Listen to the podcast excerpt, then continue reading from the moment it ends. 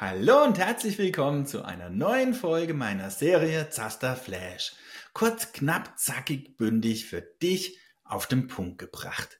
Ja, das Jahresende naht und das ist bei uns und bei vielen Steuerpflichtigen Hochsaison, wenn es um Steuersparen, Steuergestaltung, Steueroptimierung geht. Und zu diesem Thema habe ich dir heute sechs Punkte mitgebracht, die jeder von seiner Steuer absetzen kann.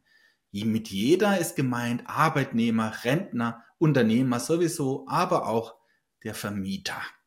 So, und jetzt schauen wir uns diese sechs Punkte an, weil die Zeit rennt. Punkt eins: Computer, PC, Laptop, ganz egal. Betrieblich sowieso 100 Prozent. Aber wenn du diesen PC privat bei dir zu Hause ein, einsetzt, dann kannst du trotzdem ohne Nachweis gegenüber dem Finanzamt 50 Prozent pauschal bei deiner Steuer berücksichtigen. Egal ob als Rentner oder Arbeitnehmer oder als Vermieter, weil du benötigst diesen PC immer für irgendwelche Tätigkeiten, die in deiner Steuererklärung als Einnahmen anfallen. Ja, beim Rentner ist es die Rente, beim Arbeitnehmer ja, das äh, Bruttogehalt und beim Vermieter eben die Vermietungseinkünfte. 50 Prozent pauschal. Und jetzt musst du beachten, ja, dass es ja eine super attraktive neue Abschreibungsregelung für diese Geräte gibt. Nämlich 100 Prozent Abschreibung. Früher musstest du einen PC auf drei Jahre verteilen. Wenn du heute einen kaufst für 3000 Euro, 50 Prozent, sind 1500 Euro sofort in deiner Steuererklärung berücksichtigungsfähig. Und damit kannst du natürlich auch noch Steuern gestalten. Also statt im Januar, Februar einen PC, Laptop zu kaufen, tust du es noch in diesem Jahr, dann wirkt es sich in der Steuererklärung 2023 für dich aus. Und wie du diese 50 Prozent bestimmst, du könntest jetzt auch zwei PCs haben, einer wäre dann 0%, weil du den nur für private Dinge verwendest, den anderen nur für betriebliche, ja, für Renten und so weiter, dann kannst du diesen zu 100%. In der Summe hättest du dann auch wieder 50% abzugsfähig. Und wenn du natürlich noch einen Ehepartner hast, der auch einen eigenen PC hat, gilt es natürlich für beide PCs 50% bei dem jeweiligen Steuerpflichtigen. Kommen wir zum zweiten Punkt. Reisekosten. Ein oftmals unterschätzter Punkt, weil viele denken, sie haben keine Reisekosten. Mit Reisekosten sind jetzt nicht die Fahrten zum Arbeitsplatz, zu deiner ersten Tätigkeitsstätte gemeint. Darauf kommen wir aber später noch. Reisekosten sind Kosten, die dir im Zusammenhang mit deinen Einkunftsarten entstehen. Zum Beispiel, wenn du Vermieter bist, ja, fährst du mal in den Baumarkt du fährst zu deinen Immobilien, du fährst zum Steuerberater, du fährst vielleicht auch zu deinem Immobilienmakler deines Vertrauens. Ganz egal, du kannst sehr viele Reisen innerhalb eines Jahres haben. Dokumentieren, weil hier bekommst du pro gefahrenem Kilometer, also hin und zurück, 30 Cent. Wichtig, hier gibt es nicht die Regelung mit 38 Cent ab dem 21. Kilometer. Hier bleibt dieser Satz, egal wie viel Kilometer du fährst, bei 30 Cent. Auch als Rentner, Fahrten ins Krankenhaus zur Voruntersuchung oder zu deinem Arzt, zu deinem Zahnarzt, zum Steuerberater, auch das sind Reisekosten, die in deiner Steuererklärung berücksichtigungsfähig sind. Also hier bitte unbedingt dran denken. Zusätzlich gibt es bei den Reisekosten auch noch Verpflegungsmehraufwendungen. Wenn du länger als acht Stunden im Baumarkt bist, also außerhalb, dann bekommst du hier 14 Euro Verpflegungsmehraufwand als Pauschale, die du in deiner Steuererklärung geltend machen kannst. Mehr als 24 Stunden, dann sind es 28 Euro. Punkt 3. Telefon, ähm, Rundfunkbeitrag, also diese GEZ-Gebühren und Internetkosten. Auch ein unterschätzter Bereich, weil deine Telefonkosten, Internet und GEZ, jetzt fasse ich das alles mal zusammen, sind steuerlich abzugsfähig ohne Einzelnachweis. Natürlich kannst du einen Einzelnachweis erbringen, wenn du mehr diese Kosten in deiner Steuererklärung ansetzen willst und du es dokumentieren kannst. Aber ansonsten hast du 20 Prozent pro Monat, maximal aber 20 Euro. Das heißt, deine Kosten können 100 Euro sein, 20 Prozent davon sind 20 Euro im Monat.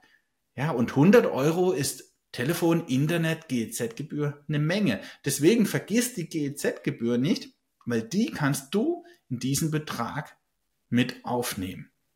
Also auch eine Position, die sehr oft vergessen wird.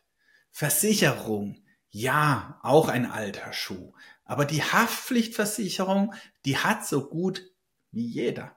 Ja, wenn du eine Kfz-Versicherung hast, dann hast du eine Haftpflichtversicherung. Mittlerweile gibt es auch viele Steuerpflichtige, die haben kein Kfz mehr.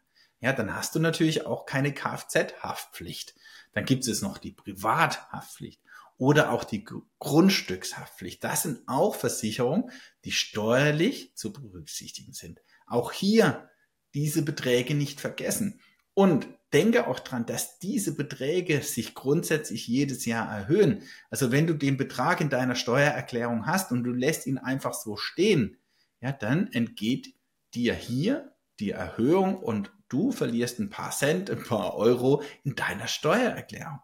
Kommen wir jetzt zu Punkt 5. Faden zur Arbeit. Ein Klassiker. Ja, was will ich denn damit sagen? Also erstens hat sich sehr geändert. Du bekommst jetzt 30 für den ersten Kind, ab dem ersten Kilometer 30 Cent und ab dem 21. Kilometer 38 Cent. Das ist schon mal ganz wichtig. Aber was ist noch wichtig bei der Fahrt ne, zum Arbeitsplatz?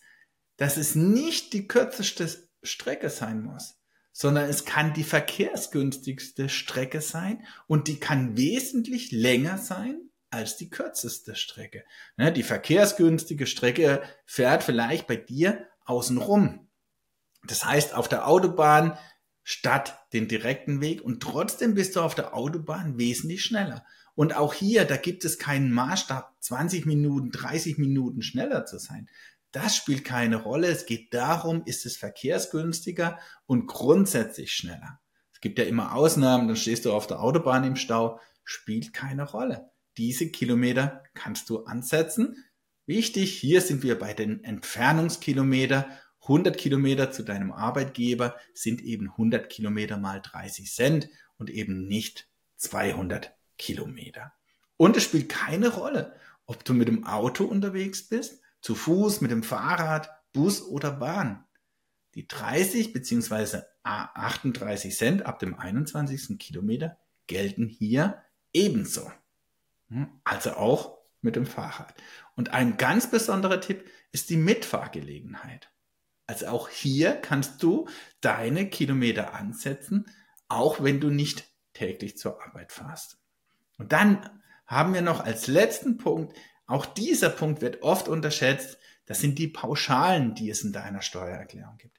Da gibt es in der Summe ziemlich viel, sind aber dann immer mit Besonderheiten. Ja, das betrifft nicht alle Behindertenpauschale und so weiter, Pflegepauschale. Und zwei Pauschalen hast du jetzt in diesem Video ja kennengelernt. Das ist einmal die Fahrten zum Arbeitsplatz, nämlich diese Entfernungspauschale mit 30 beziehungsweise dann 38 Cent.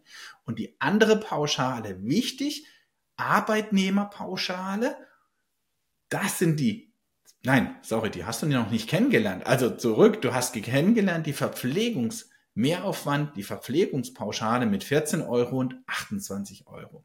Wichtig für dich, auch in diesem Video, es gibt eine Arbeitnehmerpauschale. Also alle Werbungskosten, die dir als Arbeitnehmer entstehen, sind abgegolten, solange du unter dieser Pauschale, nämlich 1230 Euro im Jahr bist. Als Beispiel, du hast einen PC und sonst keine Kosten und dieser PC hat eben nur 1000 Euro für dich, diese 50 Prozent wirksam. Dann bist du unter der Pauschale. Es bleibt bei 1230. Du kannst nicht zusätzlich deinen PC abziehen. Aber kostet der PC schon 1500 Euro, 50 Prozent, dann bist du schon über der Pauschale und jeder weitere Euro Werbungskosten. Und wenn es nur fünf Kilometer zu deinem Arbeitgeber sind, wirken sich sofort aus. Auch das ist ganz wichtig. Wir unterschätzen dann manchmal, dass es nur fünf Kilometer zum Arbeitsweg sind. Die wirken sich aber aus, weil du in der Summe höhere Kosten als die Arbeitnehmerpauschale hast. Und auch für Rentner gibt es eine Pauschale für Werbungskosten. Die beträgt allerdings nur 102 Euro. Also, liebe Rentner, wenn du gar keine Kosten nachweist, dann bitte nicht diese Pauschale vergessen. Ja, aber auch hier gilt für den Rentner auf Nachweis eben höhere Kosten. Und dann gibt es noch eine ganz kleine Sonderpauschale. Auch die ist für jeden absetzbar. Das ist die Kontoführungspauschale von 16 Euro im Jahr. das ist natürlich Kleinvieh. Auch hier kannst du, wenn du es nachweisen kannst, höhere Kosten geltend machen. Aber vergiss auch diese 16 Euro nicht. Und das waren sechs Punkte. Und ich hoffe, ich habe dir nicht zu viel versprochen. Punkte, die für alle ja, Steuerpflichtigen letztendlich in der Steuer absetzbar sind. Und in diesem Sinne viel Spaß bei deinem Steuern sparen, bei deiner Steuererklärung. Dein Zacharias Zaster alias Johannes Lemminger. Ciao!